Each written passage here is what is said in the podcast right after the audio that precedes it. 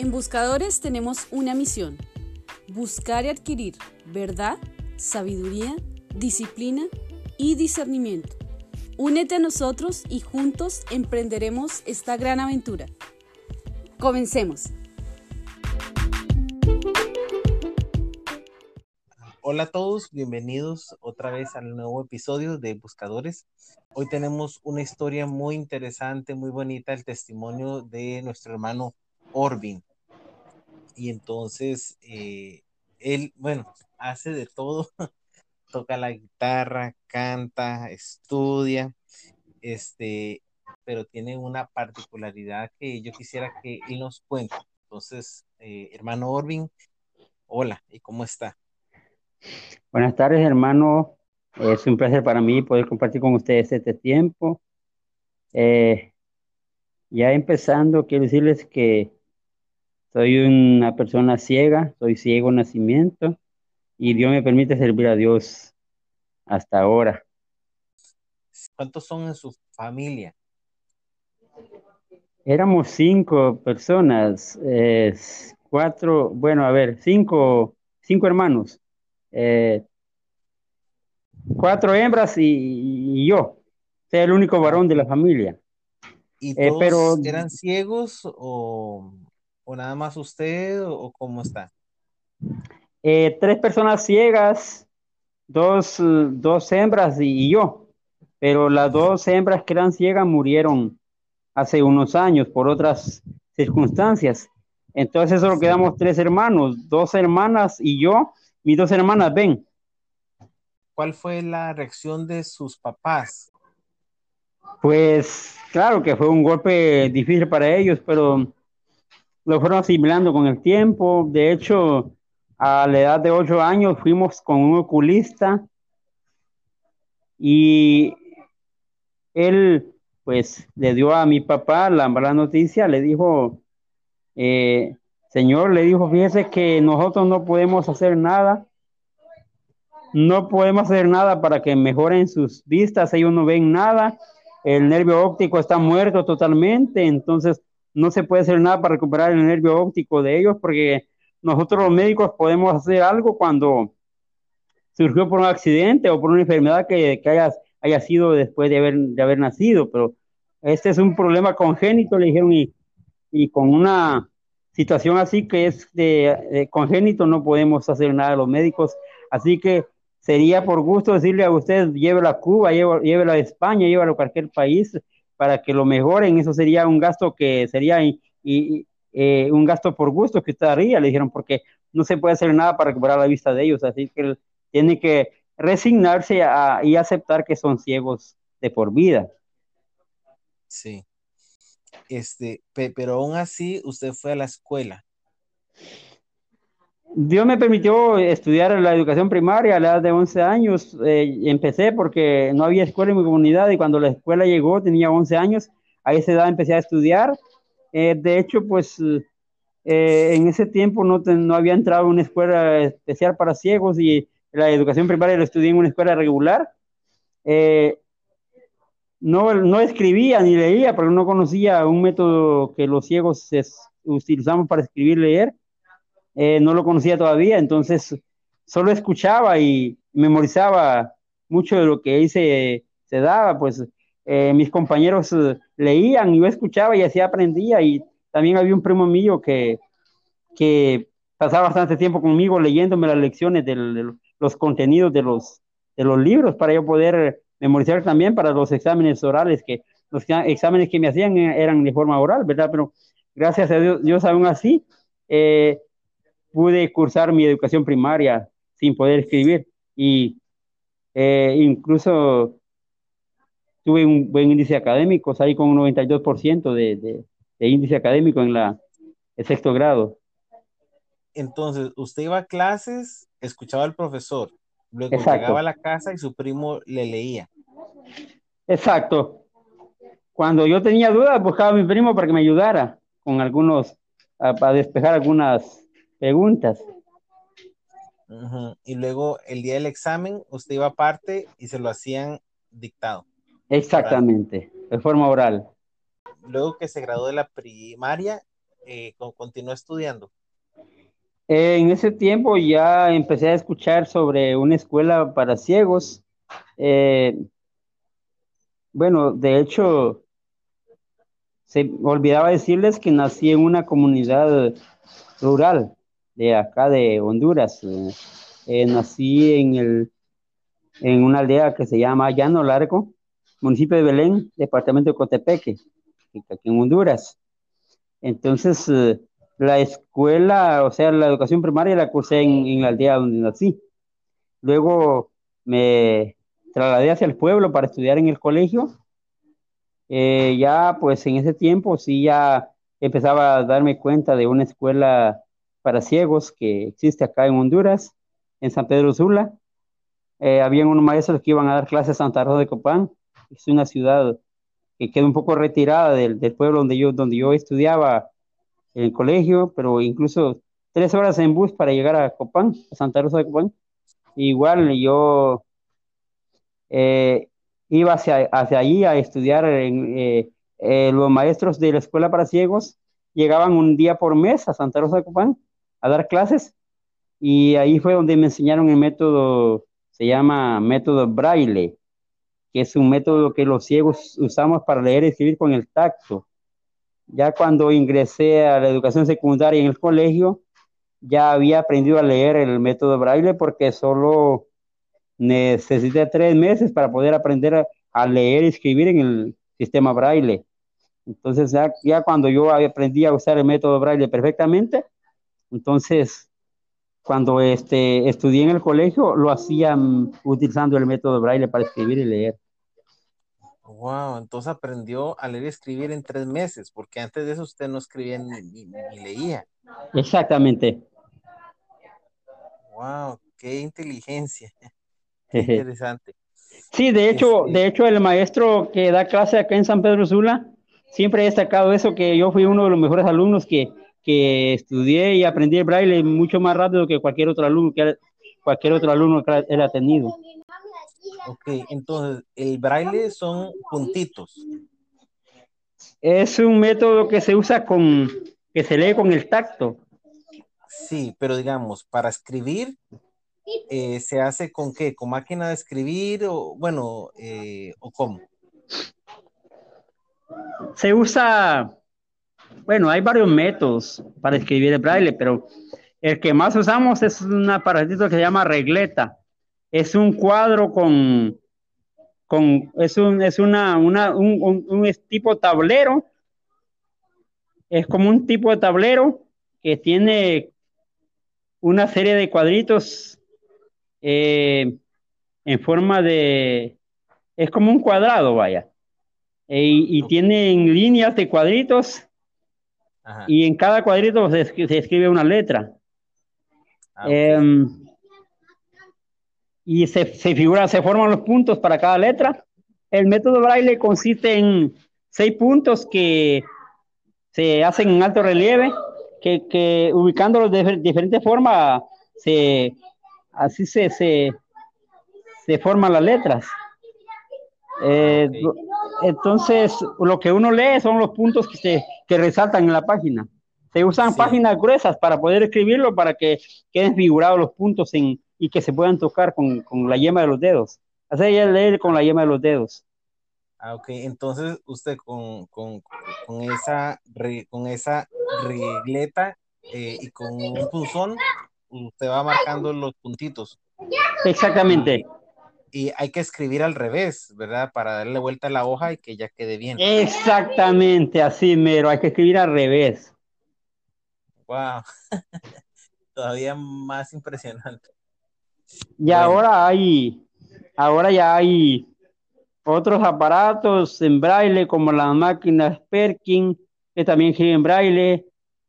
Eh, hay impresoras braille también que pueden transcribir de de tinta, de, este, de tinta braille, de, por ejemplo, en una computadora, un material en Word lo puedes eh, transcribir a braille con una impresora braille.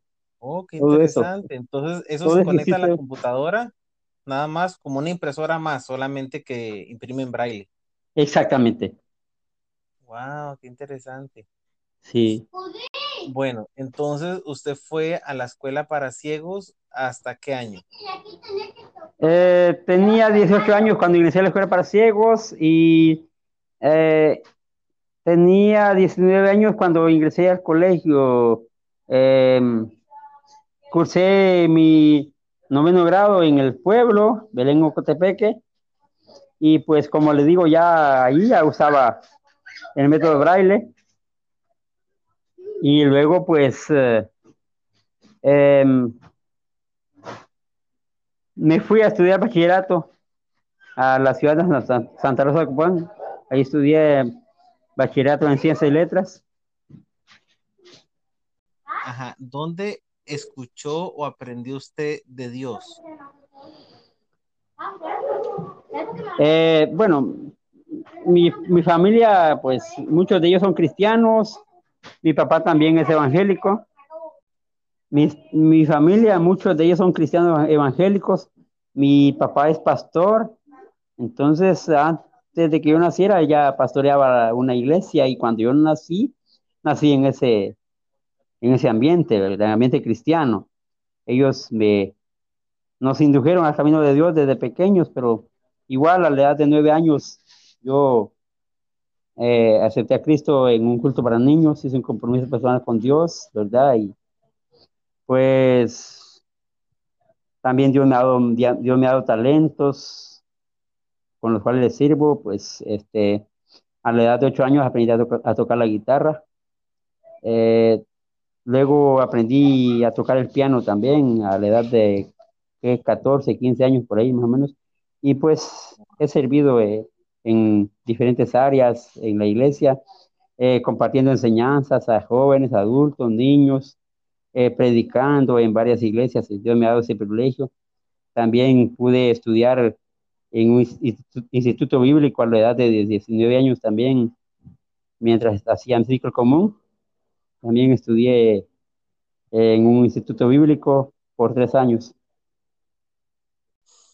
Wow, entonces usted ha sido cristiano desde niño hasta ahora. Aunque sí, bueno, la verdad sí, pero siempre hay momentos de que hay un desequilibrio espiritual. Yo pues no pensé que iba a pasar eso conmigo porque igual desde que recuerdo hasta los 26 años de edad, pues trataba de servir a Dios lo mejor posible, pero ahora me di cuenta que quizá no estaba totalmente entregado a Dios. Eh, en un momento de, descuido espiritual, quizá de que estaba un poco frío, no sé, eh, ya aquí en San Pedro Sula, pues eh, Eh, me enamoré de una mujer por ahí que no era cristiana y entonces eh, caí en fornicación. Eso me hizo alejarme de Dios por un tiempo, un tiempo bastante difícil para mí, ¿verdad? Porque igual sentía que estaba muy mal espiritualmente, le estaba fallando a Dios porque reconocía eso, fue por los estudios que había realizado y por los conocimientos que mi papá o mis padres me habían enseñado. Y entonces eh, la verdad que me, sentía atrapado en ese tiempo, fueron como unos ocho meses que estuve luchando con eso, hasta que un, el pastor en la iglesia donde, donde yo asisto eh, me buscó y hablamos, me pidió que le contara. Gracias a Dios eh, hemos tenido bastante confianza con él y me pidió que le contara, le conté lo que estaba pasando conmigo, oró por mí y me motivó que regresara a la iglesia. Pude regresar al, al templo y me reconcilié con Dios, Dios trató conmigo, empecé una nueva etapa de mi vida cristiana. Puedo decir que ahora mejor que antes, porque siento que Dios me ha permitido, permitido crecer más en el conocimiento de Dios y en la práctica de la palabra también. De hecho que después de ahí, según entiendo, se volvió a enamorar, pero de alguien de la iglesia. Sí, con el tiempo conocí a una muchacha cristiana que eh, nos enamoramos y, nos casamos. Eh, nos casamos en la iglesia también. Y pues tenemos cinco años de habernos casado. Por cierto, hoy día que grabo este video, hoy exactamente estamos cumpliendo cinco años de habernos casado. Y por aquí estamos, por aquí estamos celebrando justamente hoy nuestro aniversario. aniversario, felicidades. Sí, gracias. Y bueno, cuénteme ese proceso, ¿qué fue lo que usted le, qué fue lo que usted le llamó la atención de ella? Ah, bueno, hay muchas cosas. Em, de hecho, es importante destacar que hay personas que, porque nosotros somos ciegos, de hecho, olvidaba decirles que también mi esposa, mi esposa es ciega total, ciega de nacimiento también. ¿Y, en la familia de ella hay otros ciegos igual o no? Pues fíjese que son coincidencias que a mí me, me a cierto punto me llama la atención y me, me, hasta me dan risa porque cómo Dios hace las cosas, porque eh, bueno, eh, en mi familia habían tres ciegos, digo, porque lo mencioné al principio, habían tres ciegos en mi familia y murieron dos, quedé yo. En la familia de mi esposa hay tres ciegos dos hembras y un varón, al igual que mi familia. Nada más que ahí sí están vivos los tres. bueno, mi suegro pues ha sido pastor también, igual que mi papá, mi papá. Entonces, y entonces, eh, algunas personas pueden pensar, ¿y cómo se enamoran ellos, los ciegos, si no ven? Pero, pero como tenemos sentimientos, igual, entonces, siempre hay algo que nos atrae de una persona. En mi caso, de mi esposa, pues me gustó la forma de la amabilidad de ella, eh, la forma de, hablar, de reír, eh, la comprensión, porque hablamos de todo un poco y nos entendíamos y me trataba bastante bien, o sea, era cariñosa conmigo y fueron esas cosas que me fueron, me fueron eh, atrayendo hacia ella, ¿verdad? Y, y ella, también sintió lo mismo por mí, porque eh, como dijo ella un día en sus bromas, parece que fue amor a primer oído, no a primera vista, dijo, porque dice que desde que, desde que nos conocimos le gusté a ella. Esas cosas solo Dios las puede hacer. ¿Y qué fue lo que ella le, qué fue lo que a ella le llamó la atención de usted? Yo siempre he sido bastante dinámico y, y siempre bromista, siempre ando bromeando y, y le gustaba, dice, escuchar mis ocurrencias y también se dio cuenta que tocaba bien la guitarra y, y, y que también me escuchó predicar algunas veces y, y eso le, le, atrajo también. Y no sé, la verdad es que como cuando las cosas ya están eh, dispuestas por Dios, ¿verdad? Entonces, cuando hay química, como que es más fácil todo, ¿verdad? claro. Bueno, y dice usted que se la pasaban, eh, dice usted de, que hablaban mucho. Este, ¿cómo? ¿Usted le iba a ver o por teléfono o cómo? Igual, eh, hablaban bastante por teléfono, pero igual nos íbamos a, nos íbamos a ver al, siempre yo iba, yo iba a donde ella, pero no tan, no tan frecuentemente porque lugar donde ella vivía es demasiado distante de donde vivo yo. Entonces, nuestro noviazgo se hizo corto porque como ya tuvimos bastante tiempo de amigos, entonces ella dijo, no, ya no vamos a esperar mucho tiempo porque para que no vayas a estar gastando mucho para venir a verme, entonces nomás pasaron unos tres meses de noviazgo y ya decidimos casarnos. sí, sí, sí. Este, y donde dice que hablaban por teléfono, ¿de qué manera pues, se puede hablar por, teléfono si no ve el celular? Bien, ahora la tecnología nos ha abierto muchas puertas, ¿verdad? Y ahora tenemos dos celulares que, bueno, primero habían unos celulares que, que eran marca Nokia con teclas que traían un programa que se llama Talks, que habla, que verbaliza todo pero luego salieron los celulares táctiles inteligentes, los eh, Samsung y otras marcas que traen también un programa que habla, que se llama Talback. Entonces, es ahí la forma más fácil para poder para que los ciegos podamos eh, usar los teléfonos celulares, podemos de esa forma em, hacer las llamadas, escribir mensajes de texto, escribir mensajes de usar el WhatsApp, usar Facebook, navegar en Internet. Bueno, casi todo lo que las personas que ven hacen con el teléfono, nosotros los ciegos también podemos hacer lo mismo con el programa que habla. Wow, ok, mm, muy interesante. Sí. Y bueno, ustedes se casaron hace cinco años y tienen hijos.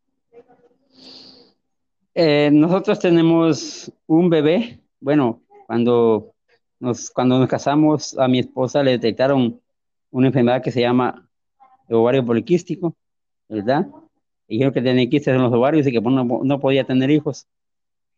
Entonces ella dijo, bueno, no voy a usar medicamentos porque desde antes de que nos casemos, nos casáramos, ella sufría esa enfermedad y estuvo tomando un medicamento y la las reacciones secundarias de, las pastillas le provocaban algunas, eh, sea dificultades en la salud, ¿verdad? Entonces decidió no seguir tomando el medicamento y ya cuando nos casamos, em, ella no quiso usar ningún medicamento, ella dijo, no, yo voy a esperar que Dios haga el milagro. Y pues después de tres años y medio, Dios hizo el milagro, ¿verdad? Y cuando de repente nos dieron la sorpresa que está embarazada y, pues fue algo bien, bien bonito para nosotros porque no, sinceramente no, no esperábamos que eso pasara en ese tiempo. Eh, Dios nos dio un hijo, tiene ahora ocho meses de edad. ¿Y él, él ve o no? Sí, el niño mira, gracias a Dios. Eh, nosotros pensábamos que iban a ser ciegos, la gente nos decía, ¿qué pasaría si su niño nace ciego? Porque como eh, nosotros somos ciegos de nacimiento los dos, ¿verdad? Entonces eh, la gente pensaba eso. Y nosotros decíamos que no era ninguna dificultad para nosotros que el niño no viera, porque como nosotros fuimos enseñados en la escuela, en una escuela para ciegos, ¿verdad? Nos, nos dieron muchas instrucciones. Eh, de hecho, yo soy maestro de educación especial para ciegos. Entonces, no tendríamos mayores problemas para tratar con, un niño con una discapacidad visual. Pero Dios quiso que el niño naciera sano de sus ojos. Mm, ok, bueno, yo tengo una niña, también este mes ya cumple un año, este, y nosotros viendo los dos, y es difícil. Eh, ¿cómo, hacen ustedes para cambiar los pañales, para ver dónde está, este, si camina o no? Este, bueno, yo creo que todavía no, pero pronto, eh, ¿qué se puede hacer o cómo hacen ustedes? Hay diferentes técnicas de, de poder eh, conocer ese tipo de cosas y como le digo, en la escuela para ciegos dieron algunas ideas eh, o técnicas, técnicas especiales para poder tratar ese tipo de situación, ¿verdad? Y le diré que más que todo quien se encarga de eso es mi esposa. Ella es la que más que todo se dedica a cambiar pañales al niño, bañarlo, darle comida, porque ya empieza a comer, ya de los seis meses acá ya está, ya le estamos dando comida y la verdad que Dios le ha dado esa gracia a mi esposa para poder, poderlo hacer. Ella sabe, tiene sus técnicas para poderle eh, cambiar el pañal y todo eso, ¿verdad? Entonces, y pues eh, en cuanto a lo que es la leche, pues yo le permitió, dio el privilegio a ella de que le diera leche materna desde el principio no le hemos dado biberón, solo leche materna, solo pecho. Entonces, no ha sido como tan difícil por, por esa parte, ¿verdad? Pensando en que el bebé pronto va a caminar, eh, ¿hay alguna manera de ver que no se le escape? Nosotros se nos escapa, se nos baja.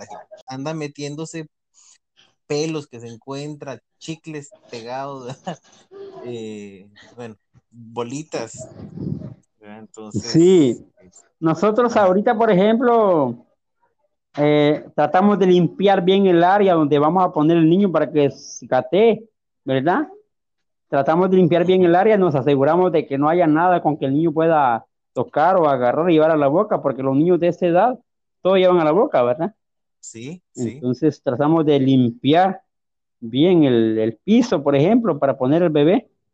Y pues igual en la cama, cuando él está ahí con nosotros, pues tratamos de estar bien pendientes de que él no vaya a caerse porque él se, se mueve para todos lados, ¿verdad? Entonces, cuando ya el niño camine, pues, eh, bueno, lo, que, lo que hacemos nosotros, bueno, en este caso, nos han dicho también que podemos comprar zapatitos con, que hacen ruido.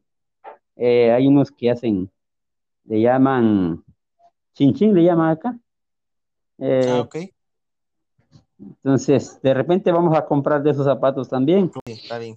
Y más que todo, tener cerrada la, el, bueno, nosotros vivimos en un apartamento bastante pequeño, entonces no tenemos eh, varios cuartos, sino que es un solo cubículo. Entonces, allí solo cerramos las puertas y el bebé ya queda. Ahí no, no tendría opción para salirse. Ah, muy bien. Wow. Eh, y cocinar, ustedes, ustedes pueden cocinar. Gracias a Dios hemos aprendido. Bueno, mi esposa es la que se ha dedicado más a la cocina, pero, pero yo también sé cocinar un poco. Em, mi esposa pues estuvo también en una escuela para ciegos y ahí le enseñaron a cocinar las comidas básicas que uno normalmente usa o normalmente come. Ella sabía hacer perfectamente. Y yo pues aprendí un, he aprendido un poco, un poco con ella también. Claro, más despacio lo hacemos porque los ciegos necesitamos tocar cada cosa donde la ponemos. Y la estufa que usamos eh, es de gas, eh, pero, pero tiene una cosa que le llama chispero, que, que es, eh, no se usa fósforo, sino que solo se, es como con una perilla que solo se, se da vueltas y, y entonces así se enciende la estufa. Ah, ok, ok, sí, sí, claro. Ah, bueno. Sí, porque yo pensando en eso, en cocinar y el calor y, cortarse con los cuchillos, pero...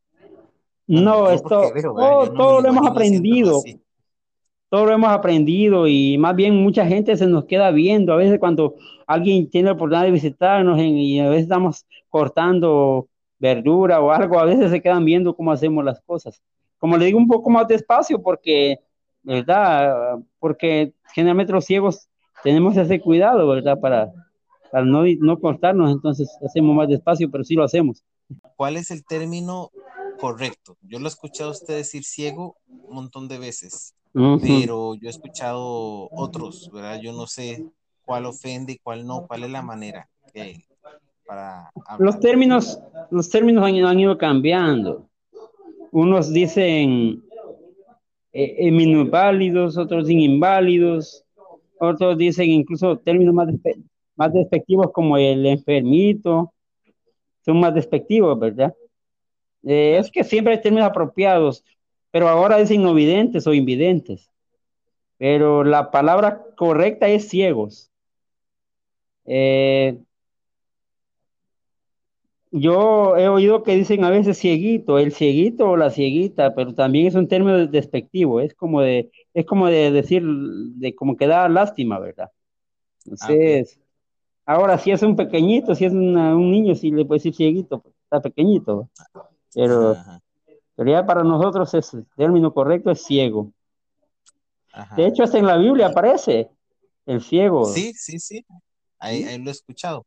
Este, ¿Y por qué por qué invidente o no vidente no está bien? Bueno, es que la palabra no vidente o invidente vienen de la palabra vidente. La palabra vidente, eh, desde el término original, eh, es, eh, significa una persona que tiene tendencias hacia, hacia visualizar cosas futuras, ¿verdad? Cosas que van a ocurrir en el futuro como a leer el futuro de alguna manera mágica, ¿verdad? O de alguna manera sobrenatural. O sea, o sea, un, o sea, un don, también un talento, porque eh, en la Biblia también aparece en, el Antiguo Testamento que a los profetas le llaman videntes también, ¿verdad? Ah, sí. Entonces, desde ahí, pues la palabra vidente tiene otra connotación. Por eso no puede ser no vidente. Porque si, si nosotros no, si nosotros no somos videntes porque no tenemos la facultad de conocer el futuro, entonces todos seríamos no videntes, ¿verdad? Sí, sí, por supuesto. ¿Verdad? Em, bueno, otra pregunta que le quería hacer, bueno, mi esposa le quería hacer porque ella es artista. Y Oh, quiere saber cómo se imaginan ustedes los colores. nosotros no podemos imaginar los colores, la verdad. Eh, Claro, solo sabemos por lógica, si usted me dice esto es rojo, yo sé que es rojo porque usted me lo dice, pero no, no, yo no puedo imaginarme cómo es el rojo. Lo único Sí. que para enseñarle los colores a una persona ciega, se tiene que asimilar con algo que, que es originalmente de ese color.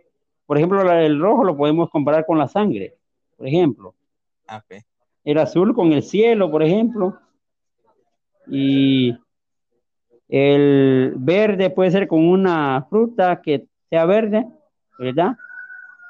Y así sucesivamente podemos, podemos eh, acoplar los colores a ciertas cosas, pero no, no podemos en sí distinguir o, o- imaginarnos cómo exactamente es un color. Por ejemplo, el, negro se puede, lo podemos asimilar con la oscuridad, las tinieblas. Ay, bueno, eso se me hace más complicado porque si, si no se ve la luz, ¿cómo se imagina uno la oscuridad?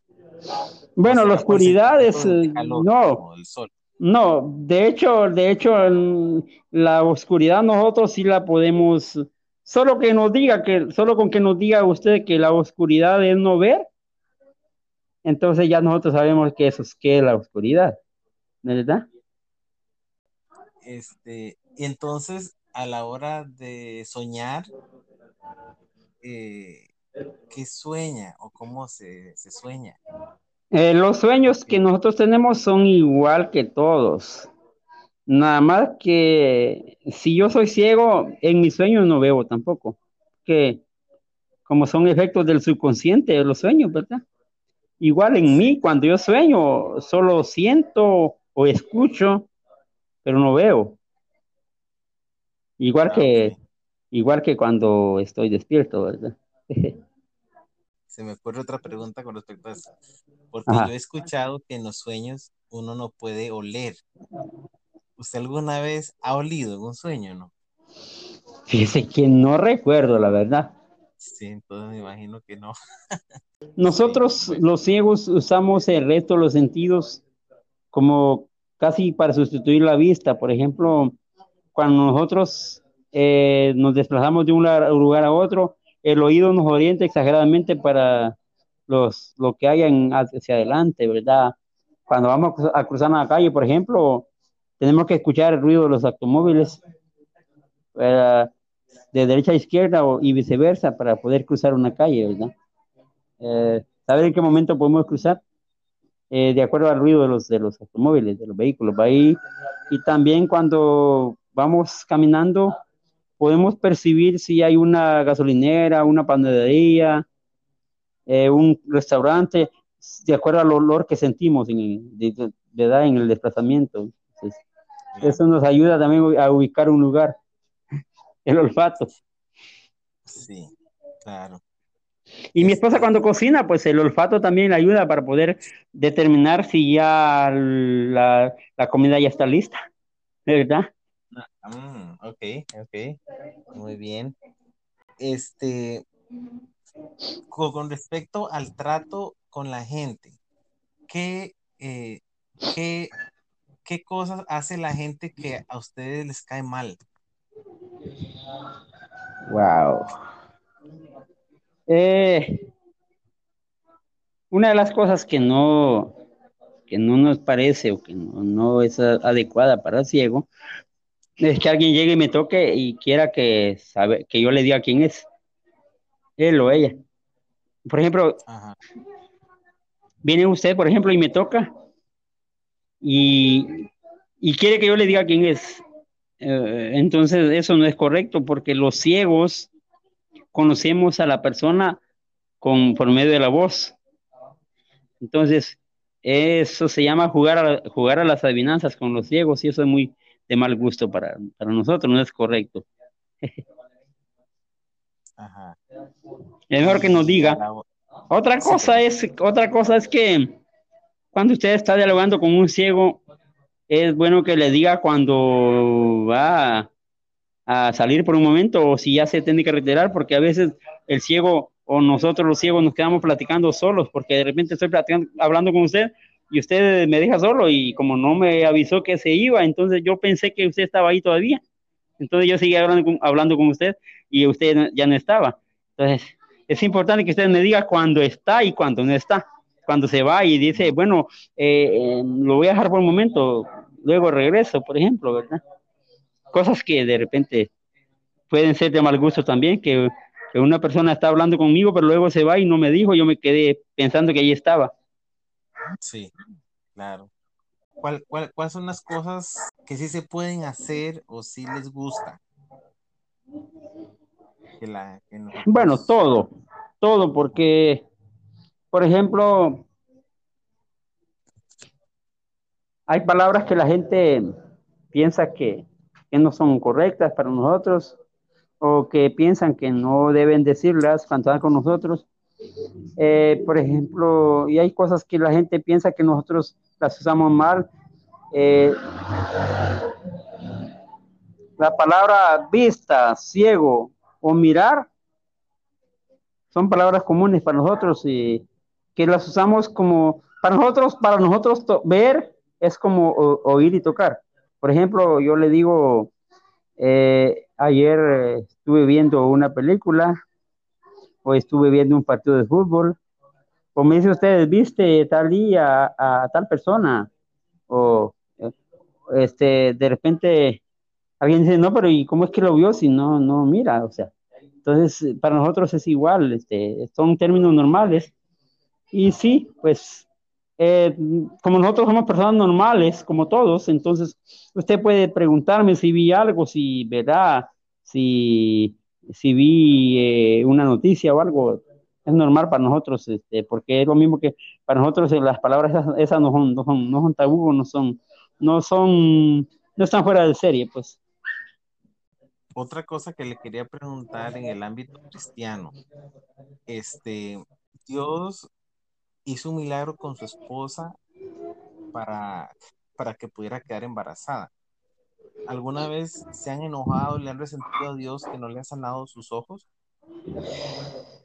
Fíjese que no, porque sí le hemos pedido a Dios que, que si nos quiere dar la vista, pero tampoco nos enojamos nos molestamos porque Dios no lo hace, porque hemos aceptado la voluntad de Dios. Y fíjese que para una persona que nació ciega, no es tan necesario ver, porque como que ya es una vida normal.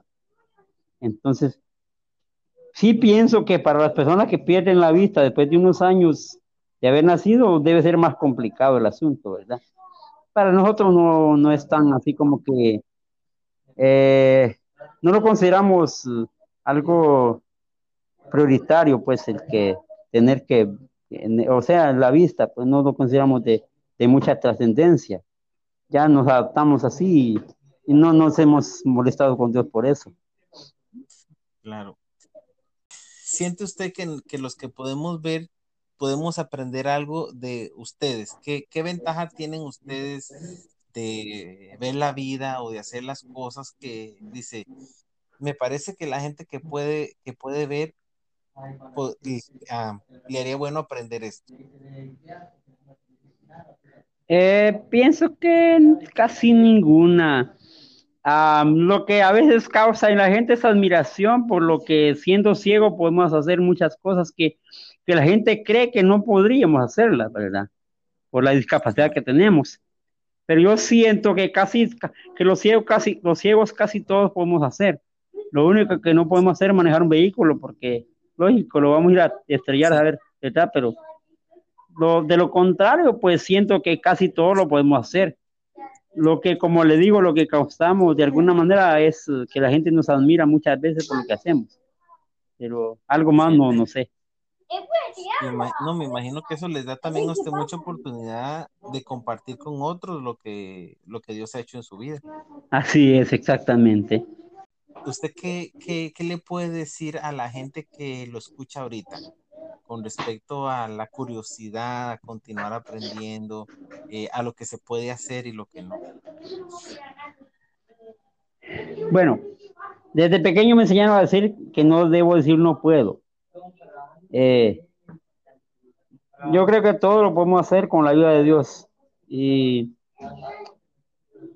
para mí estudiar en diferentes ámbitos ha sido un gran reto. Los ciegos necesitamos adaptaciones que son muy diferentes a las que las personas que ven utilizan para estudiar, que son más complicadas, pero aún así lo hacemos. Y si yo, que soy ciego, puedo hacerlo, Cualquiera de ustedes también lo puede ser. Eh, hemos creído que lo que para nosotros es imposible, para Dios todo es posible y, y con la ayuda de Dios podemos hacer muchas cosas, cosas que no nos imaginamos que las haríamos con Cristo en nuestra vida. Podemos hacer tantas cosas que nunca nos imaginamos poderlas hacer. Porque uno de mis textos eh, favoritos es el de Lucas 1.37, cuando le dice el ángel a, la Virgen María, porque nada hay imposible para Dios.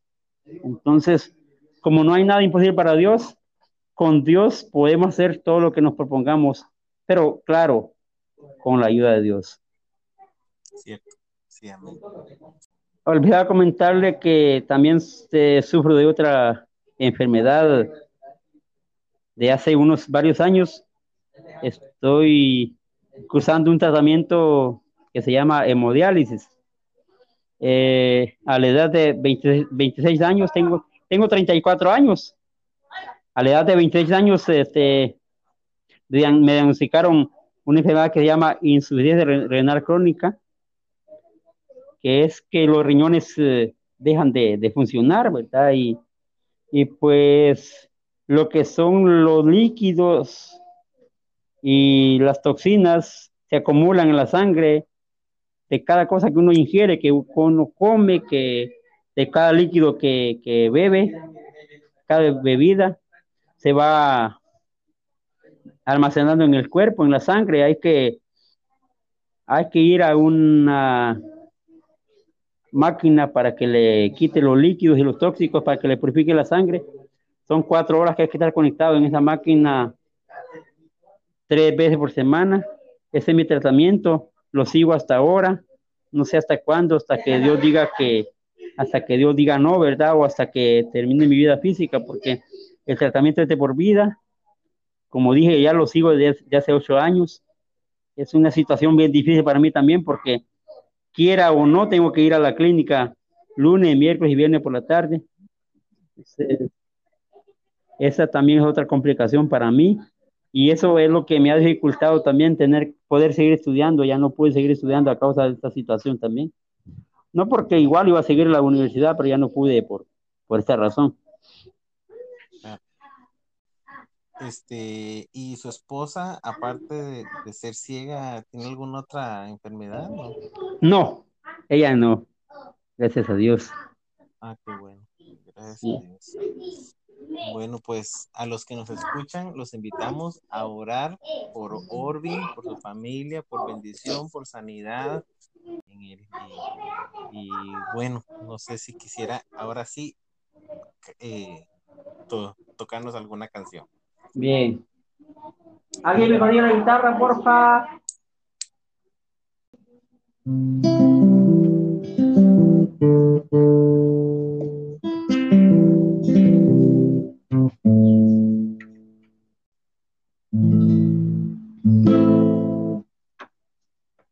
quiero cantarles este himno que lleva como título Mi plegaria. Vengo a suplicarte, mi Señor, que me deje descansar. En tu amante pecho, mi Señor, como el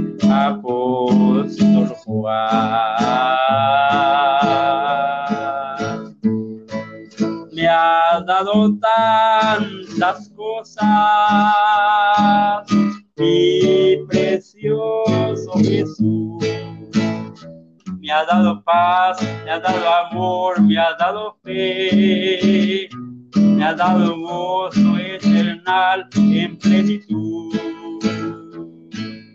Me ha dado tantas cosas,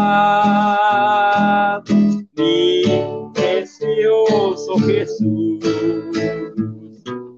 que yo sería ingrato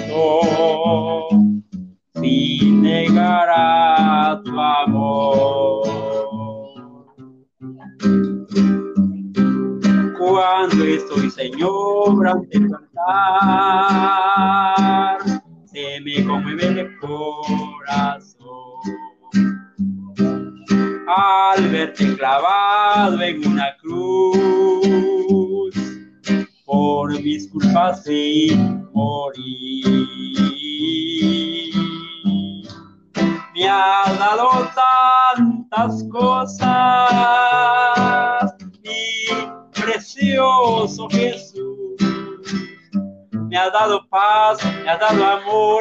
dado fe, me ha dado gozo eternal en plenitud.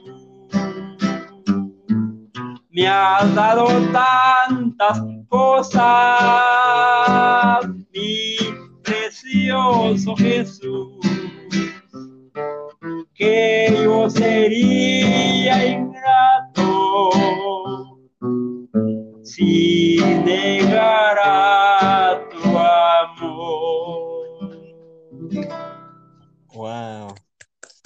bonito. Y usted también tiene canciones suyas propias, ¿verdad? No, yo no soy artista, yo no soy, no soy, no, no soy cantautor. Sí canto, pero no, no, no compongo música, no, no. Y, y, la, y, la canción que nos, que, nos tocó el, que el otro día en la, en la clase pensé que era de ustedes. No, es, nosotros cantamos, pero no, no tenemos música propia. entendí, entendí mal yo entonces. Pero bueno, sí, no, em, muchísimas gracias. Sí, la que cantamos en la clase, bueno, la que cantaron los niños Sí, una hermana aquí la hizo y la otra que cantamos con mi esposa, pues de misiones siempre, no, no, no. No es de nosotros, es eh, de otros. Ah, ya, ya, pensé que, pensé que, era de ustedes. Sí. Ah, está bien. Bueno, hermano Orvin, muchísimas gracias por, por, su, por su canto, por su talento, por su ánimo, ¿verdad? Para nosotros. Que el Señor lo bendiga.